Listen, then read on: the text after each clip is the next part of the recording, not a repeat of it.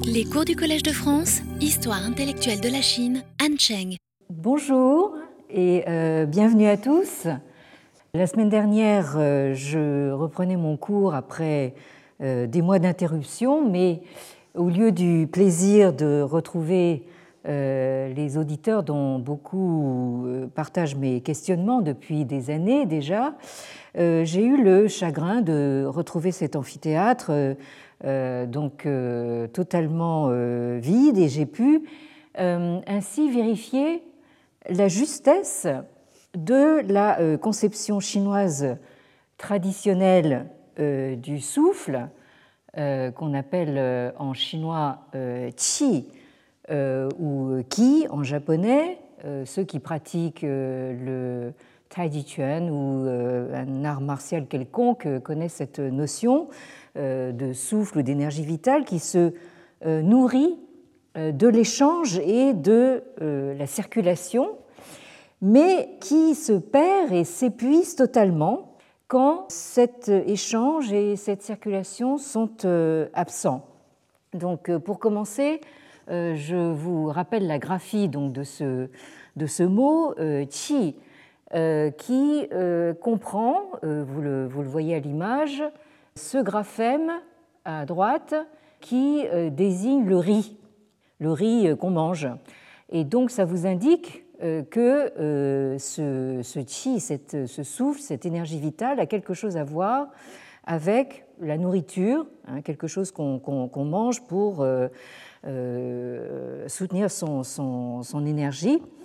Je partagerai en fait le plaisir qu'on a euh, de sentir justement l'odeur euh, de la, euh, du riz qui cuit. Hein. vous avez cette odeur de, la vapeur de riz qui, monte de, la, casserole. Alors, bon, je ferme ici la, parenthèse parce que ce n'est pas encore tout à fait l'heure du déjeuner, mais pour la première fois, depuis que j'enseigne au Collège de France et que j'enseigne tout court, la dernière fois, je me suis sentie totalement euh, vidée euh, à la fin de l'heure. Et j'avoue que je reviens aujourd'hui un petit peu à reculons, d'autant que l'allocution présidentielle de mardi soir nous a confirmé que les choses risquent de ne pas s'arranger tellement d'ici l'année prochaine.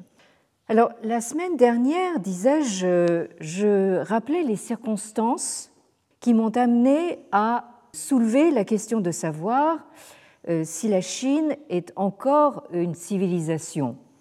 Euh, il y a à cela des raisons euh, conjoncturelles, du moins en apparence, qui sont liées à la pandémie. Cette pandémie qui est partie il y a un an du cœur de la Chine et qui a depuis fait dans le monde entier des ravages euh, qui ne sont pas près de se, de se dissiper. Euh, il y a en effet de quoi se demander si une civilisation qui est censée diffuser ses bienfaits civilisateurs est encore une civilisation quand ce qu'elle diffuse est un virus mortel. Et quand, par-dessus le marché, ce virus n'est pas le premier qu'elle diffuse. Euh, l'écrivaine euh, de Wuhan, euh, Fang Fang, dont j'ai lu le début du journal, tenu pendant les 76 jours du confinement draconien qu'a connu la mégapole de Wuhan de fin janvier à mi-avril. Donc Fang Fang rappelait que la Chine avait déjà été le point de départ du SRAS et euh, ne parlons pas de la grippe aviaire et euh, d'autres zoonoses du même genre. Mais comme nous le verrons au cours de cette année, les raisons de mon questionnement ne sont pas seulement conjoncturelles, elles concernent aussi l'histoire euh, de la Chine depuis plus d'un siècle, ainsi que son rapport avec le passé et la mémoire de ce passé. Nous avons vu la dernière fois que, en contraste assez saisissant avec l'Inde, qui, elle, n'hésite pas à se poser haut et fort la question de savoir si elle est une civilisation, ou même si elle est civilisée, une telle question n'est même pas concevable dans le cas de la Chine, qui se présente et qui est présentée partout de manière euh, routinière et conventionnelle comme l'une des plus grandes civilisations de l'histoire de l'humanité et comme la seule civilisation qui ait perduré de manière continue depuis au moins 5000 ans. Donc je vous montrais déjà cette couverture de livre la dernière fois. Euh, qui s'intitule China Condensed, donc c'est un condensé de, la Chine, qui euh, vous donne en un livre 5000 Years of History and Culture, donc 5000 euh, ans d'histoire et de culture avec donc le grand timonier Mao en couverture pour bien vous montrer que la Chine actuelle est dans le prolongement continu de ces 5000 ans d'histoire et de culture. Alors nous avons vu que cette euh, fixation sur les 5000 euh, ans, hein, ce, nombre magique, est due à la compétition avec les civilisations de haute antiquité du pourtour oriental de la Méditerranée, euh, notamment la civilisation pharaonique égyptienne.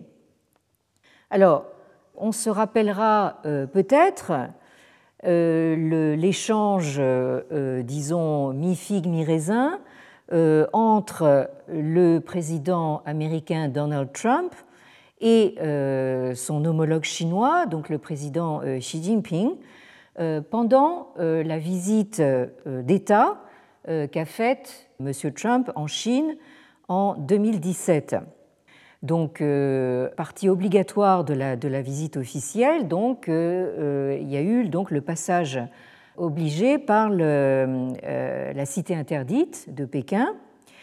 Et les journalistes ont rapporté que les deux présidents ont eu cet échange concernant donc la Chine, dont M. Trump a dit qu'elle avait 5000 ans d'histoire, donc M. Trump avait bien euh, appris sa leçon, mais que, hein, et là on reconnaît euh, l'esprit trumpien, que l'Égypte en comptait 8000. Alors là, je pense que M. Trump est un petit peu dans l'exagération, mais toujours est-il que là, ce qui est intéressant, c'est la réponse du président chinois qui a dit, certes, l'Égypte est un petit peu plus ancienne que la Chine, mais la seule civilisation ancienne qui perdure encore aujourd'hui, c'est la Chine. Donc, euh, bien sûr, euh, c'est euh, assez anecdotique, mais je pense que c'est quand même assez significatif de tout ce qui se passe actuellement en Chine et que je m'en vais donc développer pendant le cours de cette année. Alors, comme pour corroborer les propos du grand leader et pour affirmer in situ euh, la suprématie euh, chinoise, voilà ce que fait un jeune euh, touriste chinois en Égypte. Alors je ne sais pas si vous le voyez à l'image, nous sommes à Luxor, dans le Saint des Saints, en quelque sorte du temple d'Amenhotep III, et donc sur le ventre d'un bas-relief qui représente le dieu Amon, euh, vous avez ce graffiti hein, euh, en chinois qui dit ceci, donc euh, Ting Ting Hao a visité cet endroit. Alors, le, le, graffiti est peut-être pas très clair sur l'image, mais vous reconnaissez quand même très clairement les trois caractères du nom de ce touriste. Euh, Ding Jing Hao. Donc, euh, euh, alors, naturellement, la bêtise d'un tel geste laisse absolument sans voix, hein, mais je dirais que pour ne rien arranger, la calligraphie de ce jeune homme est d'une nullité absolument navrante.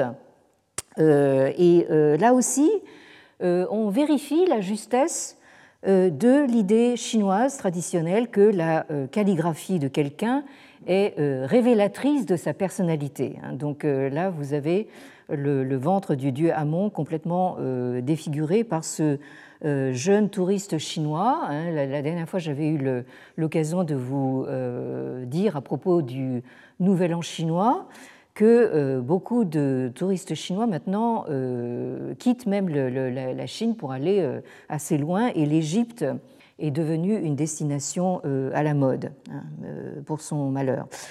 Alors, comme nous avons commencé à le voir la semaine dernière, la revendication de 5000 ans de civilisation continue en Chine, qui, on va le voir, n'a encore jamais réussi à trouver des fondements solides, a fait l'objet d'un vaste projet sponsorisé par euh, nul autre que l'État chinois, hein, autrement dit avec beaucoup de moyens.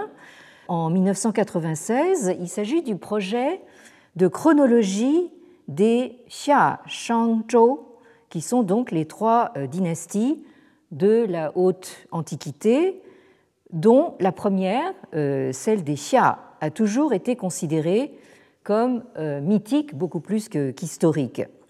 Alors, ce projet a été euh, lancé par un certain Song Jian, dont vous voyez la photo ici à l'image. Vous voyez son look, euh, si vous me permettez l'expression, assez représentatif des hauts cadres actuels du Parti communiste chinois, donc costume à l'occidental, cravate fleurie. Hein. Euh, et ce monsieur euh, Song Jian est donc un, était un dirigeant responsable de la politique de la recherche en Chine populaire.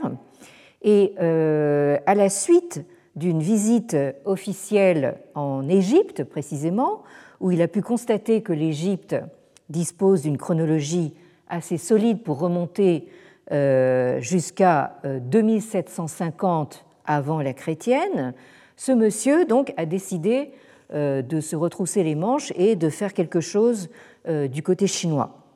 Et de toute évidence, euh, l'objectif assigné au projet était donc de s'efforcer de remonter au moins aussi loin que l'Égypte, mais malheureusement, au bout de près de cinq années de travaux acharnés menés par quelques 200 spécialistes, on a réussi péniblement à faire remonter les débuts de cette supposée dynastie euh, Xia à seulement 2070.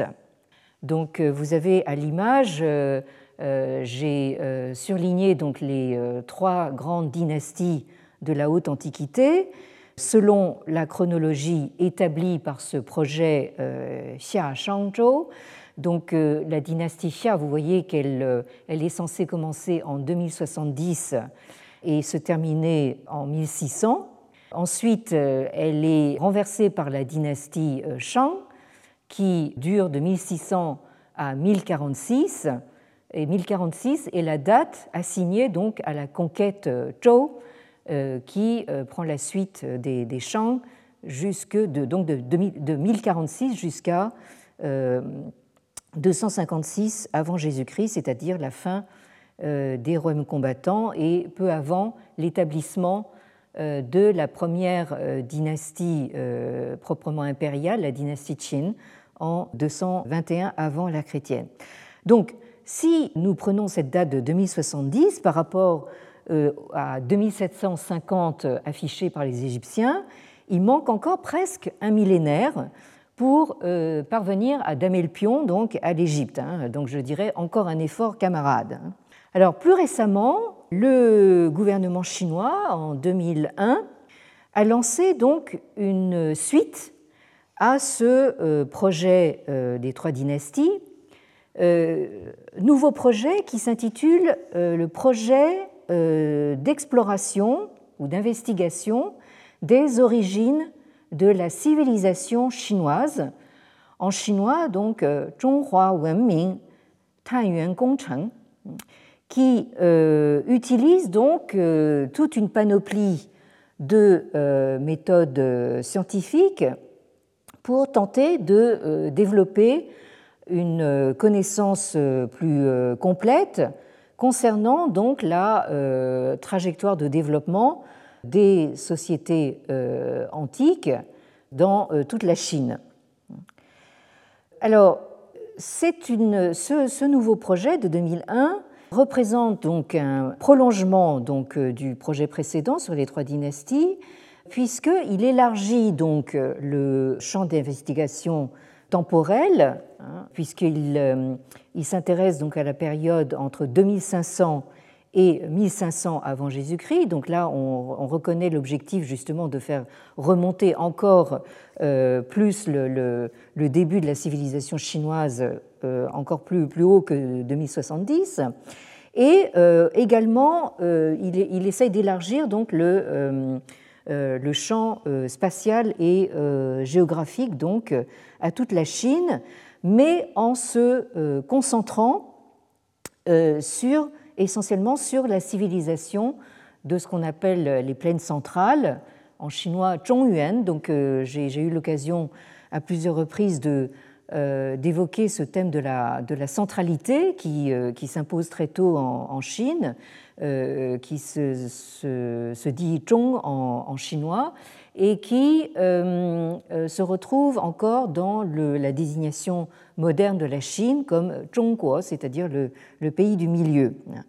Alors, cette civilisation des plaines centrales a, semble-t-il, commencé à se développer à la fin du néolithique et au début de euh, l'âge du bronze, euh, c'est-à-dire ce qui correspond euh, en Chine donc aux périodes dites de Longshan et de Erlitrou hein, que vous avez donc à l'image. Et à l'image, vous avez une carte qui vous situe à peu près cette, où, se, place en fait cette ère euh, du développement euh, euh, civilisationnel au néolithique. Et vous verrez donc qu'il s'agit essentiellement donc du, bassin du fleuve jaune. Et ce qu'il s'agit de, montrer, c'est la continuité qu'il y a entre cette période dite de Harley-Trow avec euh, les euh, dynasties euh, historiques qui interviennent plus tard, c'est-à-dire les dynasties Shang et Zhou. Ici, donc, vous avez une carte qui vous montre où se situe donc le cœur du, du royaume des, des, Shang. Hein. et vous voyez donc qu'il y a une continuité entre justement cette période néolithique et cette dynastie Shang avec euh, indiqué sur la carte euh, le site de euh, Anyang où ont été pratiquées des, fouilles dès le tournant du, au tout début du XXe siècle. On aura l'occasion d'y revenir plus tard.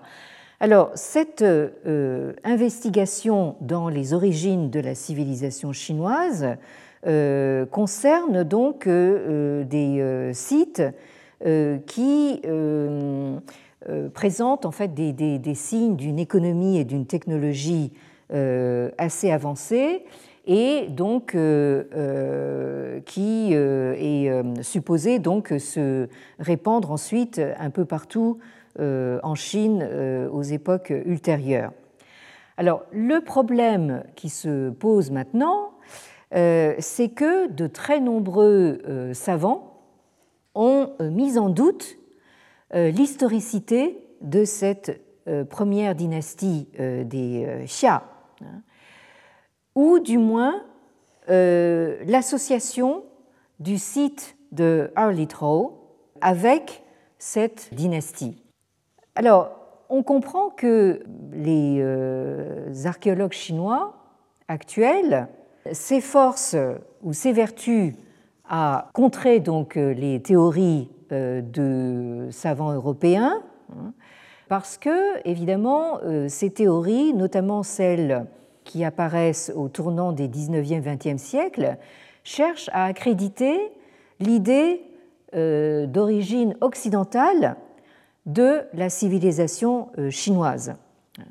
Alors, si nous prenons par exemple le grand sinologue français Henri Maspero, né en 1883 et qui a occupé donc une, pendant de longues années une chaire de sinologie ici au Collège de France et qui est mort en déportation à Buchenwald euh, du fait de ses origines juives, donc en 1945, alors qu'il se croyait précisément protégé par son statut de professeur du Collège de France. Hein, euh, Henri Maspero, euh, je, ne peux pas m'empêcher d'évoquer sa, sa, mémoire périodiquement parce que c'est vraiment un immense savant qui a connu un sort absolument épouvantable et qui, dans un article de 1926, euh, paru dans les Annales de géographie, euh, euh, parle donc, c'est le titre de cet article, des origines de la civilisation chinoise. Et il dit ceci, je cite, On dit ordinairement que la civilisation chinoise a pris naissance dans le nord-ouest de la Chine, dans ce qui forme aujourd'hui le centre de la province du Shanxi et le sud-ouest de celle du Shanxi. Euh, là, les, tons euh, sont importants hein, en chinois. Là, au bord du fleuve jaune et sur le cours inférieur des rivières, des rivières Wei et Fen, ses affluents, entre la chaîne du euh, Qinling au sud et les derniers contreforts du plateau de l'Ordos au, nord. Hein, donc euh, vous avez tous ces, tous ces noms euh, sur la carte qui, euh, qui, que vous avez à l'image. Hein. Elle aurait eu son berceau, la civilisation chinoise aurait eu son berceau. Hein. Donc là, vous voyez le, cours du, du, fleuve jaune avec sa fameuse courbe qui, remonte euh, de manière assez euh, euh, brutale en fait vers le, vers le nord et qui ensuite après un plateau redescend donc et pour ensuite aller se, jeter dans la, dans, la, dans, la, dans la mer. Alors, je continue la, citation de Maspero. De là, donc de, cette, de ce bassin moyen du fleuve jaune, de hardis pionniers, descendant le fleuve jaune, seraient partis conquérir et coloniser la grande plaine orientale, celle où s'étendent maintenant les provinces de Zhili, euh, Shandong et Jiangsu, ainsi que les portions nord et est du Henan et le nord du Anhui. Cette hypothèse que rien ne justifie et que tout semble contredire est consacrée par une longue habitude. Elle a eu en effet la chance d'être constamment renforcée par les préjugés successifs des divers auteurs qui, depuis trois quarts de siècle, se sont occupés des origines chinoises. Et au premier rang donc de ces euh, euh, diffuseurs de préjugés, Maspero euh, place James Legge. Il dit donc le premier et le meilleur traducteur des livres classiques, le révérend James Legge, que vous avez ici en photo, euh, qui a vécu de 1815 à 1897 euh, et euh, qui a été donc, comme l'indique son titre, de révérend donc missionnaire en Chine avant d'occuper une chaire de sinologie à Oxford, hein, donc le grand James Legge dont j'ai eu l'occasion de parler lors de, cours précédents, que vous voyez dans cet autre, dans cet autre euh, c'est un, un, tableau euh, euh, représenté avec ses assistants chinois qui portent encore donc la natte manchoue. Hein, nous sommes donc à la fin du 19e siècle. Donc, Aspero nous dit que James Legge, le révérend James Legge, faisait remonter sa théorie à la tour de Babel. Hein, alors évidemment, euh, normal pour un, pour un missionnaire, hein, de, tout, euh, de ramener la couverture donc euh, à la Bible. Et selon James Legge, les Chinois commencèrent leur mouvement vers l'Est depuis les régions situées entre la mer Noire et la mer Caspienne, peu après la confusion des langues, hein, c'est-à-dire donc peu après l'épisode de Babel. Continuant entre la chaîne altaïque au nord et la chaîne taurique avec ses prolongements au sud, mais se rapprochant autant que possible du midi ensoleillé et plus agréable, la tribu se trouva environ 2000 ans avant notre ère entre le, 4e, le 40e et le 45e de latitude nord, se dirigeant parallèlement au fleuve jaune, dans la partie la plus septentrionale de son cours, elle décida, toujours cette tribu de, euh, primitifs chinois, de suivre le fleuve, tourna au sud avec lui, marcha sur sa rive orientale et fut arrêtée par son coude vers l'est.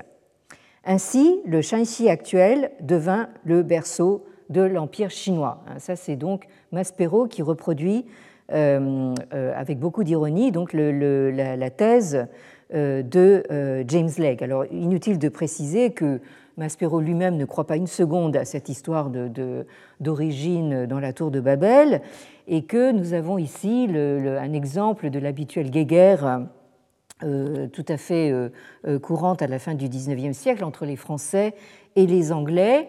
Euh, même si, euh, entre parenthèses, Legge était écossais, mais c'est pas grave. Euh, toujours est-il que cette guéguerre franco-britannique concernait aussi, on, le voit, les savants en sinologie.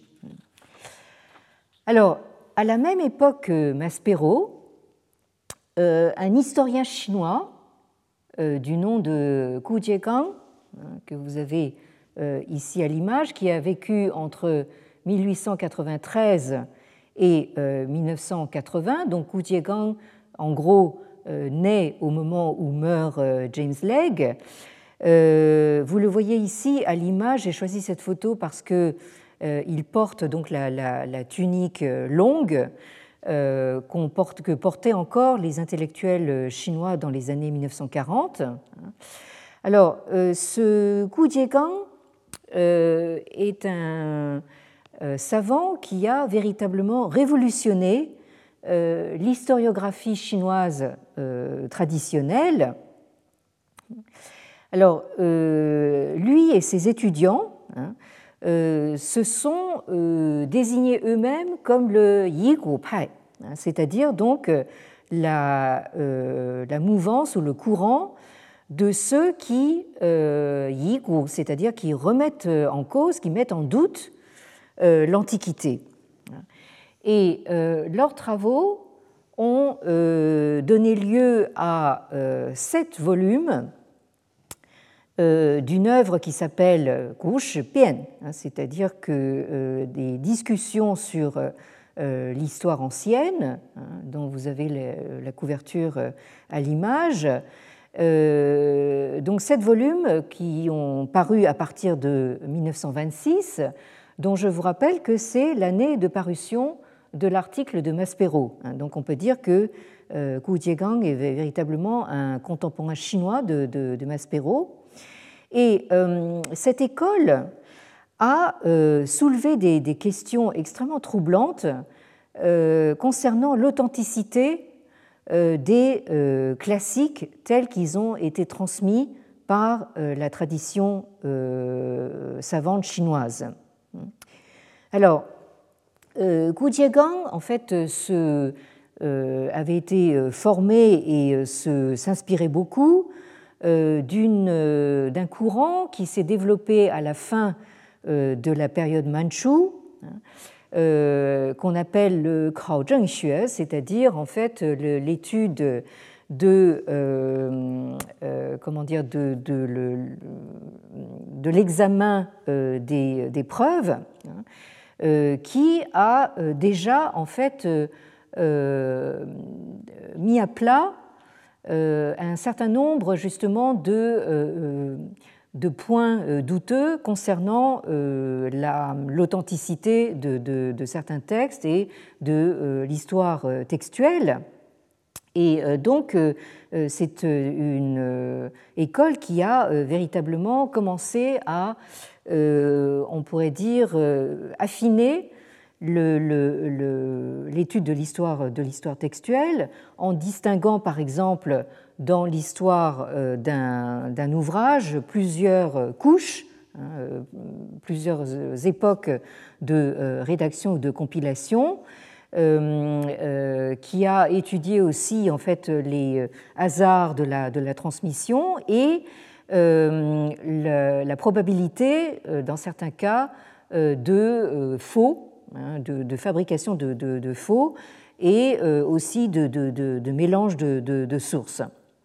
Alors, ce que ces euh, nouveaux historiens, hein, ces, metteurs en doute de l'Antiquité, hein, euh, ont fait, ils ont fait quelque chose de beaucoup plus radical, c'est-à-dire qu'ils ont carrément rejeté une très grande partie donc, de l'historiographie euh, ancienne euh, de la Chine comme euh, faisant partie du mythe.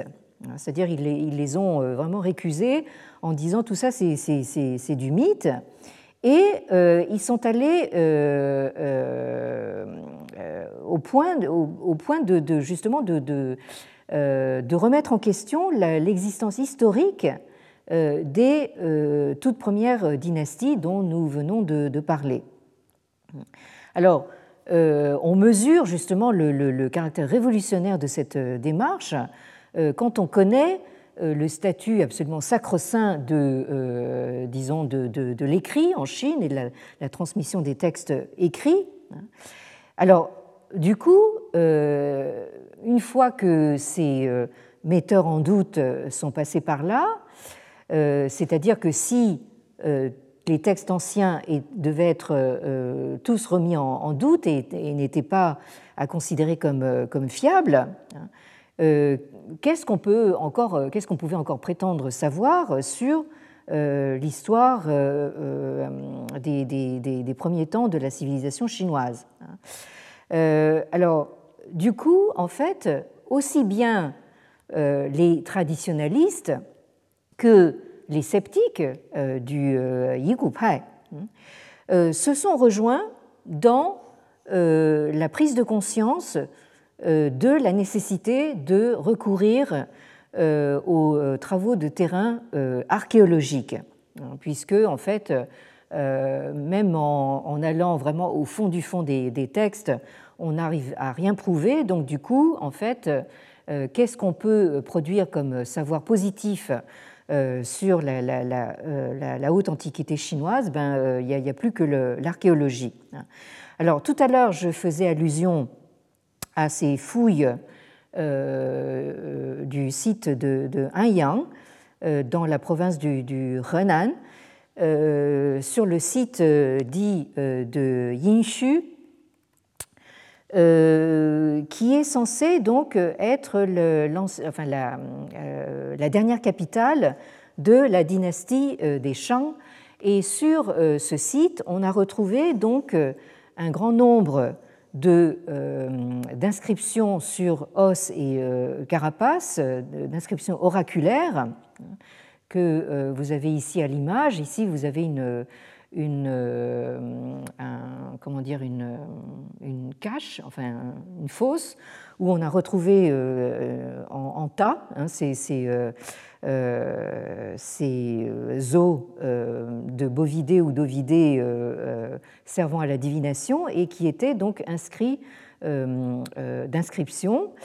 et ces inscriptions, dont vous voyez ici un détail, euh, vous avez ici un os de, de, bovidé qui est donc euh, inscrit, et là, nous avons indubitablement une forme d'écriture hein, euh, dont on s'entend maintenant pour, pour considérer que c'est l'ancêtre de l'écriture chinoise. Et ces découvertes ont permis à un autre très très grand savant chinois, hein, du nom de Wang Guowei, que vous avez ici en photo, euh, qui a vécu de 1877 à 1927. Euh, vous voyez qu'il porte lui aussi donc la, tunique euh, traditionnelle. sur cette autre photo, on le voit avec un confrère, un, autre grand savant, et qui portent tous les deux donc justement cette longue tunique que on a vu Gu Jiegang porter encore dans les années 1940. Alors Wang Guowei donc grâce à ces découvertes d'inscriptions a pu reconstituer la généalogie euh, royale euh, des euh, Shang hein, et avec beaucoup de, bonheur, on s'est aperçu donc que cette généalogie correspondait justement à celle qui avait été transmise par les, textes et notamment établie dès le, siècle avant euh, l'ère chrétienne par euh, Sematien, donc l'auteur euh, des annales historiques. Hein. Donc là, vous avez une merveilleuse correspondance entre les découvertes archéologiques et donc l'historiographie. Mais ça, ça, ne sera pas toujours le cas, comme on va le voir. Alors maintenant, parlons donc de quelqu'un qui travaille actuellement euh, qui s'appelle Sarah Allen, qui est une euh, paléographe euh, américaine, qui est une éminente spécialiste de la Chine antique, que vous voyez sur la photo, et qui montre donc un, livre grand format où on voit donc des lamelles de, bambou inscrites aussi, hein, puisque c'est une forme d'écriture euh, qui, a, euh, qui est bien, bien plus tardive évidemment que les inscriptions sur euh, os oraculaires, mais dont Sarah Allen est une spécialiste. Alors Sarah Allen, en 1984, a publié un article qui, qui, a fait beaucoup de bruit et qui a fait date, qui est paru donc dans le Journal of the Royal Asiatic Society of Great Britain and Ireland, euh, et qui s'intitule donc The Myth of the euh, Xia Dynasty. Donc, elle, euh, sans embâge, elle, elle, elle appelle donc la dynastie Xia un, mythe. Alors ça, ça nous rappelle justement en fait le, titre de l'ouvrage de Sanjay Subramaniam, hein, Is Indian Civilization a Myth? Donc là, vous voyez justement toute cette euh, tradition donc de, savants qui remet en cause euh, justement la, vulgate concernant euh, les débuts de la civilisation chinoise. Et l'article commence par cette question. Was there a Xia dynasty? Est-ce qu'il y a eu véritablement une dynastie Xia. Est-ce qu'elle a vraiment existé? Alors, Sarah Allen, dans son article, commence par euh, rappeler donc les euh, travaux euh, dans les années 20 et 30 de Henri Maspero en France, ainsi que d'autres savants occidentaux, mais aussi elle rappelle les travaux de Ku Jiegang et de ses compatriotes en Chine, hein, qui tous ont clairement établi le caractère mythologique euh, de, euh, du personnage de Yu, Yu le Grand, euh, qui est censé avoir, avoir, été le fondateur donc, de cette fameuse dynastie Xia. Alors, Sarah Allen rappelle que pendant à peu près quatre décennies, hein, après donc, ces travaux donc, des années 20 et 30, pendant quatre décennies. Évidemment, euh, ce sont quatre décennies de, révolution, de guerre, hein, mais toujours est-il que la, question de l'authenticité de cette euh, dynastie Xia a été euh, laissée complètement à, l'abandon. Hein. Bien que beaucoup de justement de, savants aient continué à comment dire diffuser cette idée que euh, euh, que la, dynastie Xia était euh, une dynastie parce qu'elle fonctionnait sur le principe héréditaire, hein, tout comme la dynastie Shang plus tard. Hein. Et donc, on pensait que l'existence historique de, cette dynastie Xia serait un jour authentifiée par les découvertes archéologiques. Et c'est pour ça que, justement, les savants chinois actuels hein, ont euh, commencé à euh, classifier euh, toutes leurs découvertes archéologiques sous l'étiquette Xia. Alors ça, c'est justement une opération que remet en question Sarah Allen. Parce qu'elle elle remarque que les découvertes archéologiques faites par exemple à Early Trow euh, dans la province du Henan avant 1964 hein, étaient étiquetées euh, Shang, alors que maintenant, donc, euh, les nouvelles découvertes sont systématiquement étiquetées Xia. Et elle se demande justement sur quel fondement on peut s'appuyer justement pour faire cette, cette opération. Alors pour sa part, Sarah Allen euh, justement intitule son article donc Est-ce que euh, euh, la dynastie Xia ne serait pas un mythe? Parce que justement, selon elle, c'est précisément un mythe. Un mythe qui aurait été en fait inventé en quelque sorte par les Shang, c'est-à-dire leurs successeurs, qui ont imaginé un peuple qui était leur inverse. Hein. Autant les Shang se présentaient comme euh, justement des, euh, euh, des rois soleils, hein, en quelque sorte, autant, selon Sarah Allen, ils ont inventé justement ce, mythe de leurs prédécesseurs Xia comme des, un peuple de, de, de, l'eau, de, de l'obscurité, hein, euh, qui avait été justement euh, conquise par euh, les rois soleils des, des, champs. Et ce mythe a été transformé, selon elle, en une dynastie donc fondatrice, antérieure en tout cas, au moment où les Zhou, donc la troisième dynastie, ont conquis à leur tour les, les, les champs et au moment où ils ont mis en avant donc la fameuse théorie euh, du euh, mandat céleste, hein, du changement du, mandat céleste. Euh, cette propagande Zhou, si je peux l'appeler comme ça, consistait à dire que leur conquête était justifiée par le fait que la dynastie Shang était devenue complètement dégénérée et donc la conquête Zhou était tout à fait légitime. Alors, pour contrer euh, les doutes, euh, si on en avait, sur la réalité historique de cette dynastie euh, Xia, et pour contrer, et pour, disons, enfin, au contraire, enfin, conforter la, surenchère des millénaires, nous avons par bonheur une toute récente découverte archéologique qui tombe à point nommé pour fixer le compteur à euh, très précisément 5300 ans.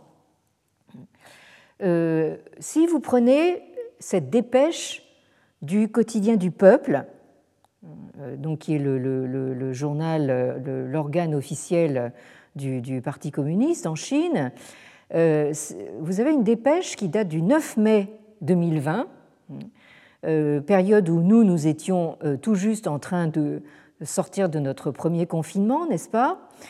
Euh, Alors, cette dépêche euh, nous dit ceci. Euh, vous avez donc la, photo d'un site de, fouille ici qui accompagne l'article. Alors, elle nous dit ceci les, archéologues chinois ont annoncé des découvertes importantes sur le site de Shuanghuaishu, euh, près de la ville de Zhengzhou, dans la province du Henan, au centre de la Chine, euh, découvertes qui fournissent une preuve clé de l'origine de la civilisation chinoise de plus de 5000 ans. Alors donc nous y voilà. Hein. je continue cette dépêche. Les fouilles sur ce site ont commencé en 2013. Alors, je rappelle que 2013, il se trouve que c'est le moment où le président Xi Jinping lançait sa vaste et ambitieuse opération euh, OBOR, One Belt, One Road, euh, qu'on connaît en français sous le nom de Nouvelle Route de la Soie, et euh, qui a bénéficié donc également d'un financement abondant de l'État chinois. Là, je parle des, fouilles.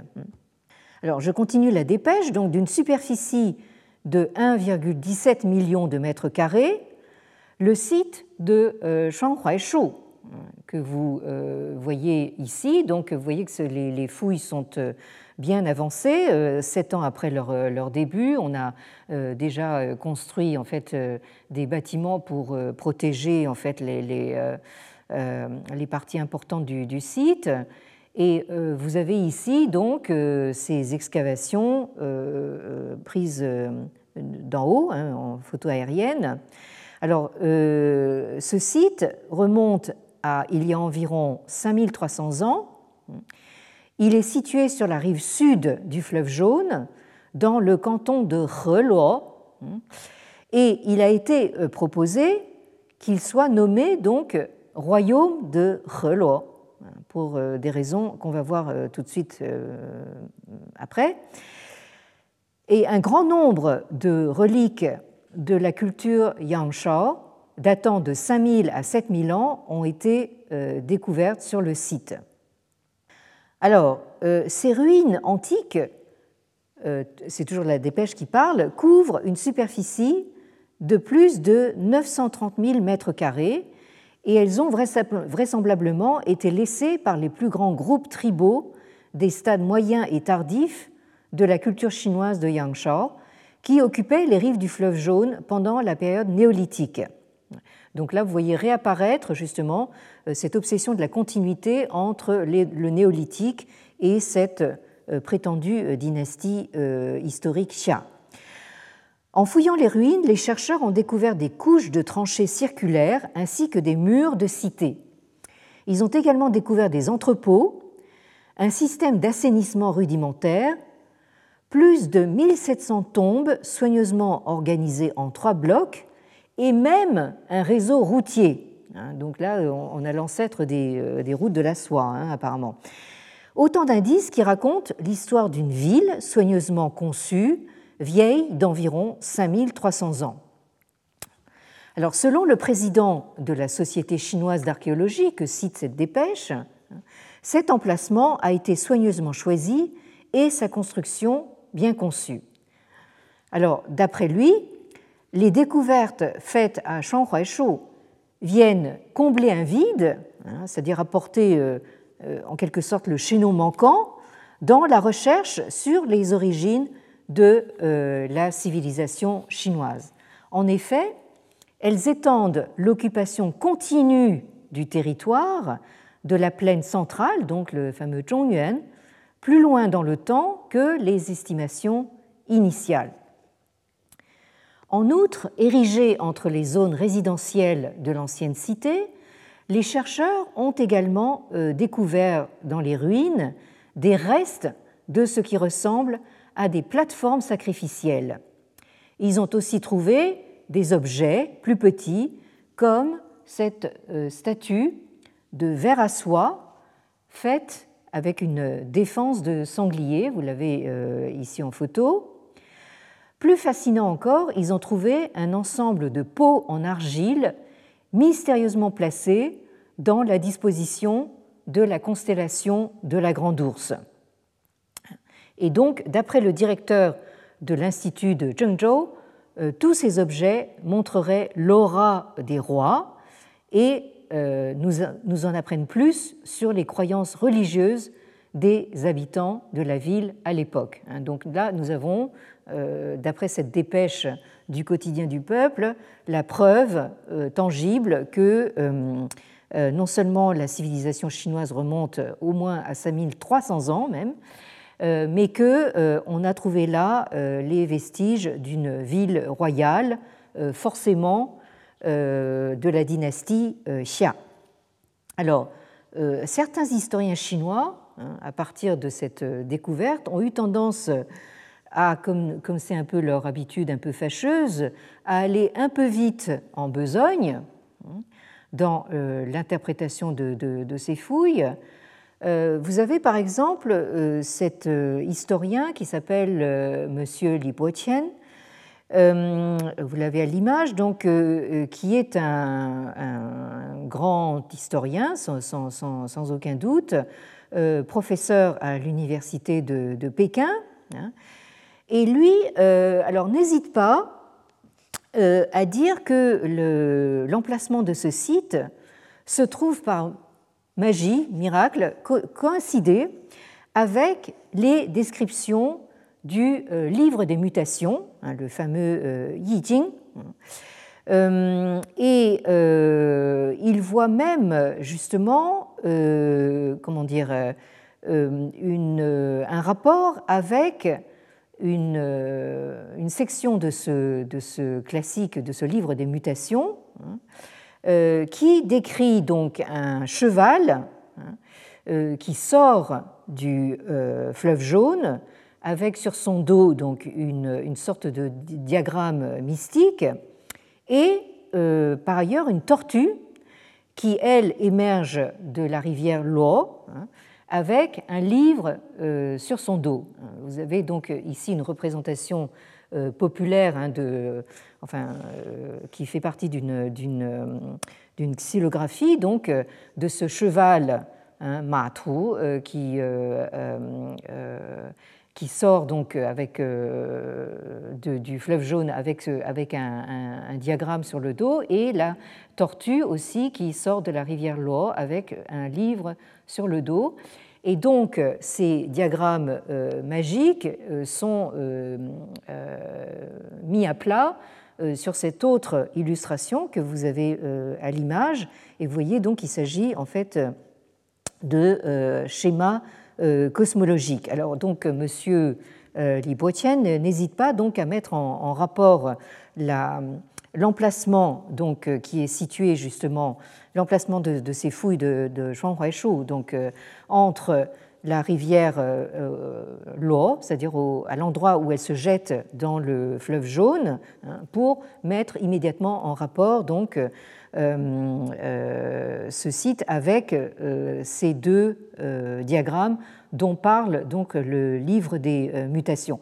On voit ici donc l'objectif, encore une fois, de l'opération, c'est-à-dire de faire le raccord, hein, par la force si, nécessaire, entre donc ce qu'on découvre par les, fouilles archéologiques et la tradition écrite. Alors, euh, le professeur Li euh, continue hein, dans, euh, son interprétation, à mon avis un petit peu hâtive, hein, en supposant que cette ancienne cité royale était probablement en activité à l'époque de l'empereur jaune, hein, qui se trouve être considéré comme l'ancêtre du peuple chinois Hein. donc avec euh, tout, le, tout, bien sûr en fait le, comment dire toute la symbolique qui, euh, qui s'ensuit, hein. donc le, jaune, la terre jaune, la race jaune et tout, tout, ce qui s'ensuit. Donc on, on, y reviendra. Hein. Donc euh, encore une fois, c'est, nous avons ici vraiment de, de, de, façon extraordinaire, et je suis bien sûr ironique ici, nous avons le chaînon manquant entre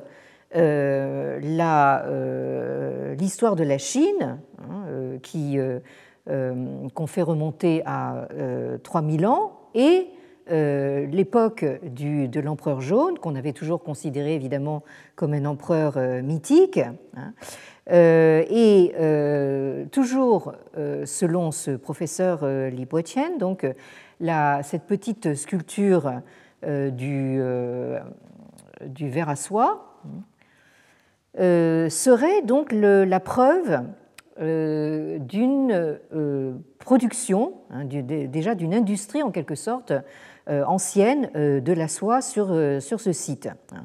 Donc il s'appuie sur ce, genre de petits objets pour supputer que la, production de la soie a été inventée donc, il y a 5300 ans, donc dans le bassin moyen du, fleuve jaune, et que donc nous avons une preuve absolument tangible que la civilisation chinoise a effectivement duré depuis plus de 5000 ans CQFD, hein, ce qu'il fallait démontrer.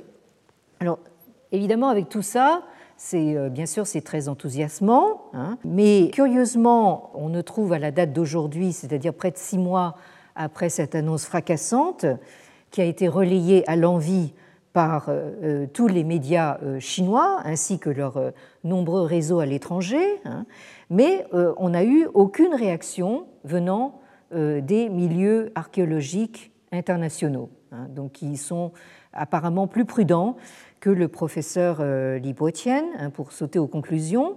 Euh, parce que là, il y a quand même un tout petit problème, c'est que comment se fait-il qu'aucune trace écrite n'a été retrouvée hein, au milieu des vestiges de cette, civilisation qu'on nous présente comme euh, aussi avancée, hein, qui euh, présente une, cité royale avec ses tombes, euh, ses euh, lieux de culte, un réseau routier, une industrie de la soie, etc. Et curieusement, aucune trace écrite.